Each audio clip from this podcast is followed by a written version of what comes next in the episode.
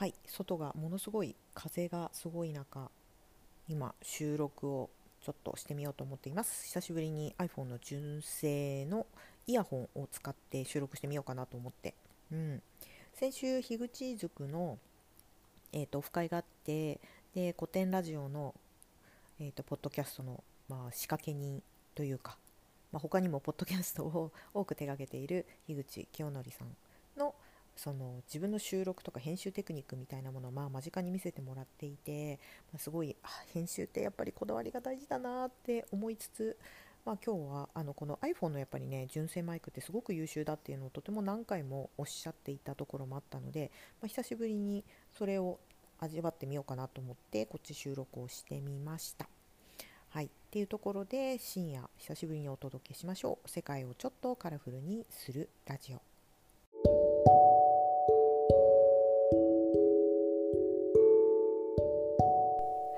ではですね、えー、と早速お話をしていきたいなと思っています。えーと、久しぶりにねこうなんかたくさんポ自分でポッドキャストをやってる人たちとの集まりとかでなんか自分のこだわりだったりやってみてどんな経験ができてるのかとか自分の中でどういう変化があったのかみたいな話を聞かせてもらうとあやっぱり発信することの大事さってあるんだなっていうものを感じさせてもらった時間だったんですよね。うんまあ、私も実際に今、一つスナック偏愛の方は1年。これもそろそろ始めてもう10ヶ月ぐらい経つのかなっていうところではあるんですけれどやっぱりやり続けることによって、えーと、見えてくるものアウトプットすることで、えーと、うんとそうだな超相対性理論で、えーと、渡辺さんもおっしゃってたんですけれど意外と昔のを聞くとその昔言ってる自分から学ぶことってあるよねみたいなこととかもあったりするので、まあ、記録とかその時感じたものっていうものはやっぱり取っておくと大事だなって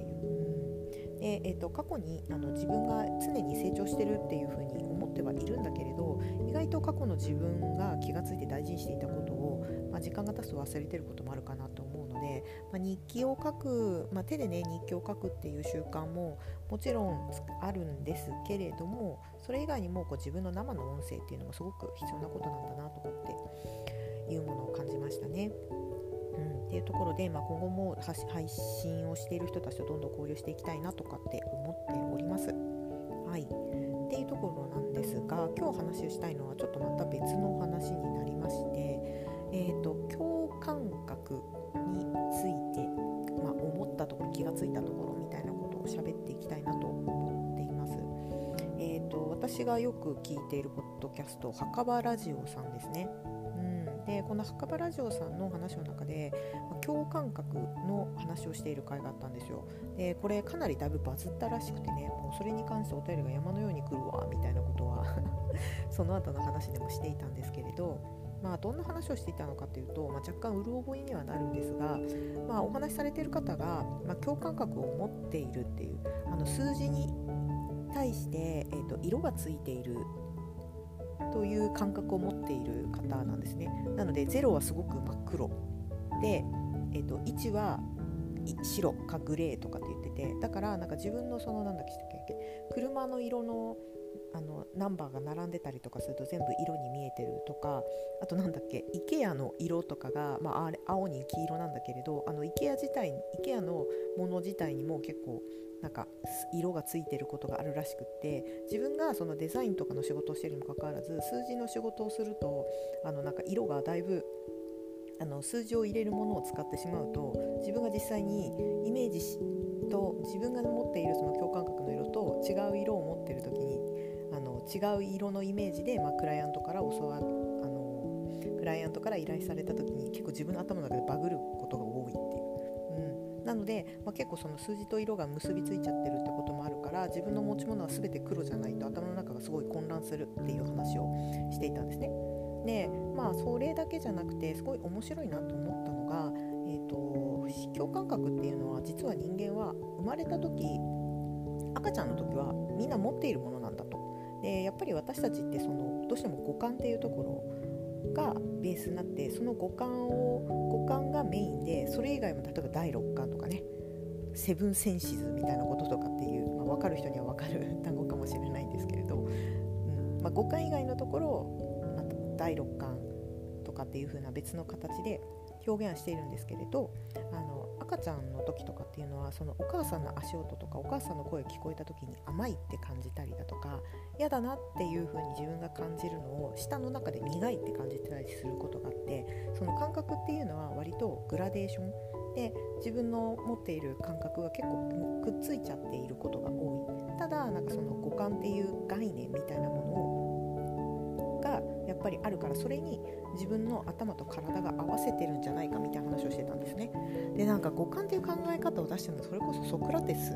が定義したみたいなこともおっしゃってて本当ソクラテスってマジ何者なんよっていうふうなことも思ったんですけれど、まあ、すいませんちょっとその辺が曖昧で申し訳ないんですがでそれを聞いていた時にあなんか私の中でそのあもしかしたら自分の中でもそういう感覚って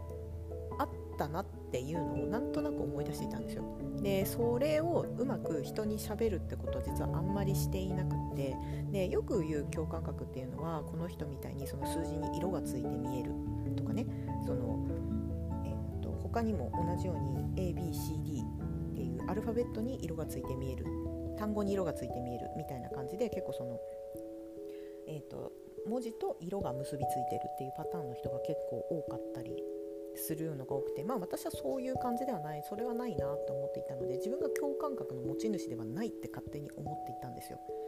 でですね今日ちょっととある人と、まあ、ご飯を行くことにありご飯行くことがありましてでその彼女がえっ、ー、と何でしたっけ人の色が見えるって言ったんですよ。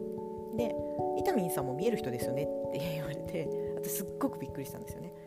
えなんでわかるんだろうって思わずその時言葉が出ちゃってでなんでかっていうとあのねうんとスピリチュアルみたいに捉えられるのがすごく嫌だったからあんまり言わなかったんですけれど、えーと、10代の頃っていうのは私人の色がめっちゃ見えてた人なんですよね。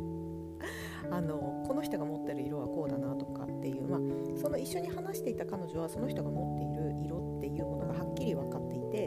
その色がどういうタイプだなってこの人の色は今後こういう風に変化していくだろうっていうのが分かるって言ってたんですよ。まあ、私そこまでは分かんないんですけれど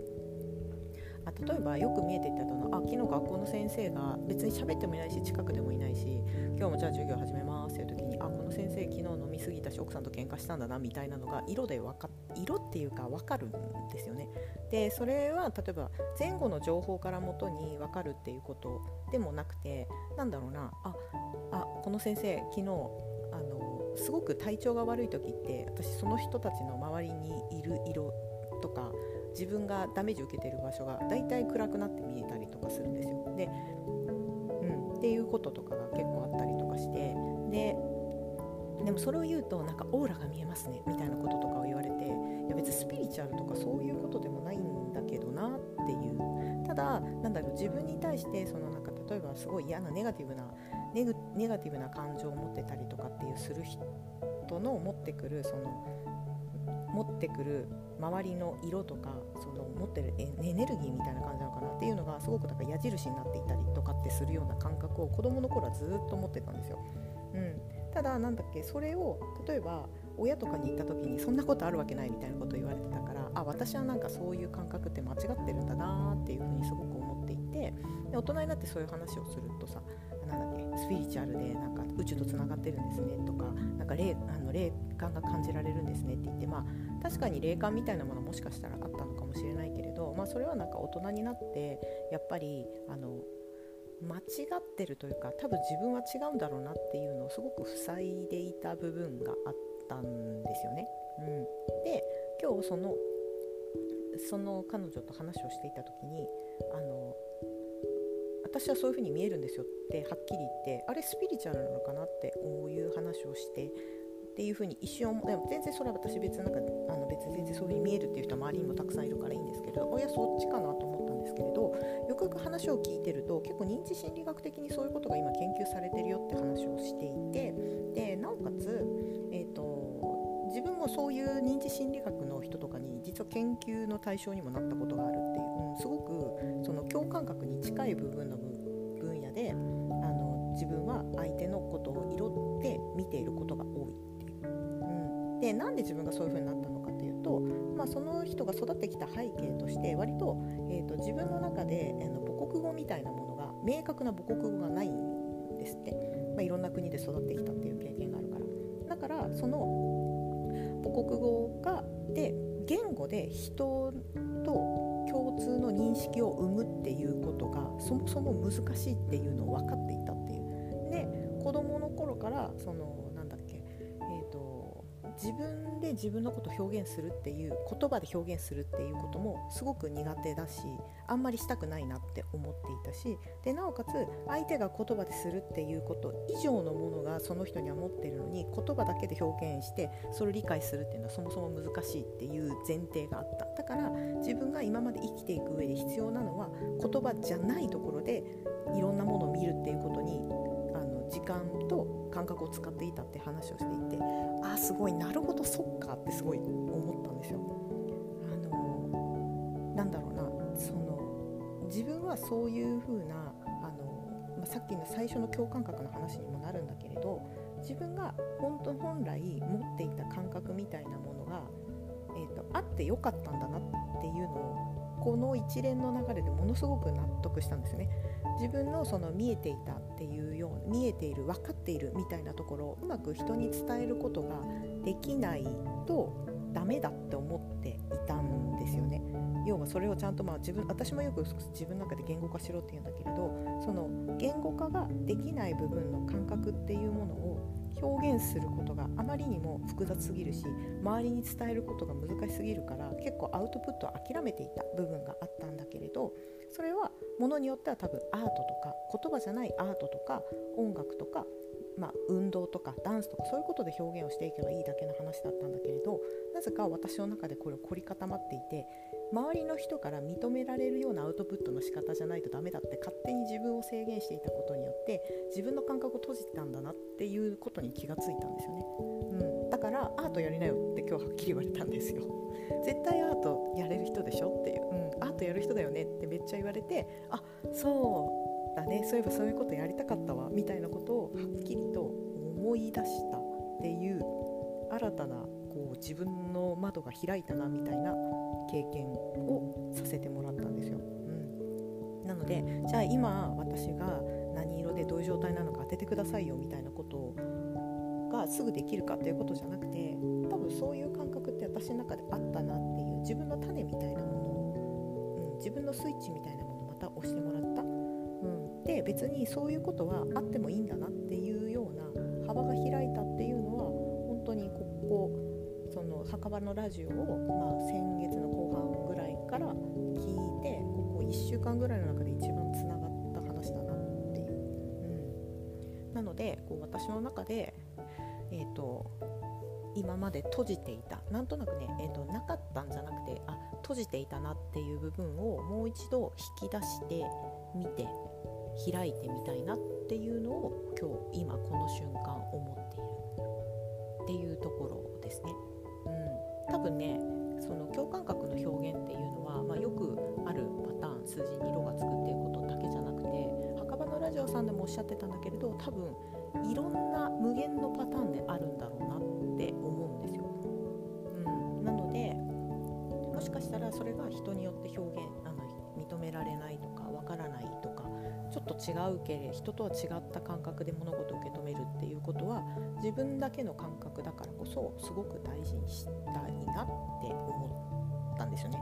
うん、言語化が大事とかっていうふうに今まで言ってたんだけれど言語化じゃないところで自分のその何かしらの通り道を使ってアウトプットする方法っていうものを、まこれからの生きていく人生の中でやっていってもいいんじゃないかっていうふうに今正直すごく感じています。うん、でその方法がどういうものなのかっていうしっくりくるものが見つかれば生きてる中で見つかればいいなと思ったんですけれど、うん、すごい大きい転機ですね。はい、ちょうど昨日新月であなんかそういえば新月だったから何かしらしかも獅子座の新月ということでなんか自分の星に近いなって感じてたんですけれど、まあ、何かしらあるのかなってぼんやり思ってたところに思った以上に大きい出会いがあったっていう、はい、そういう話でした。はい、っていうところで本日はここまで。えー、とまた次回お会いしましょう。お相手は沙織でした。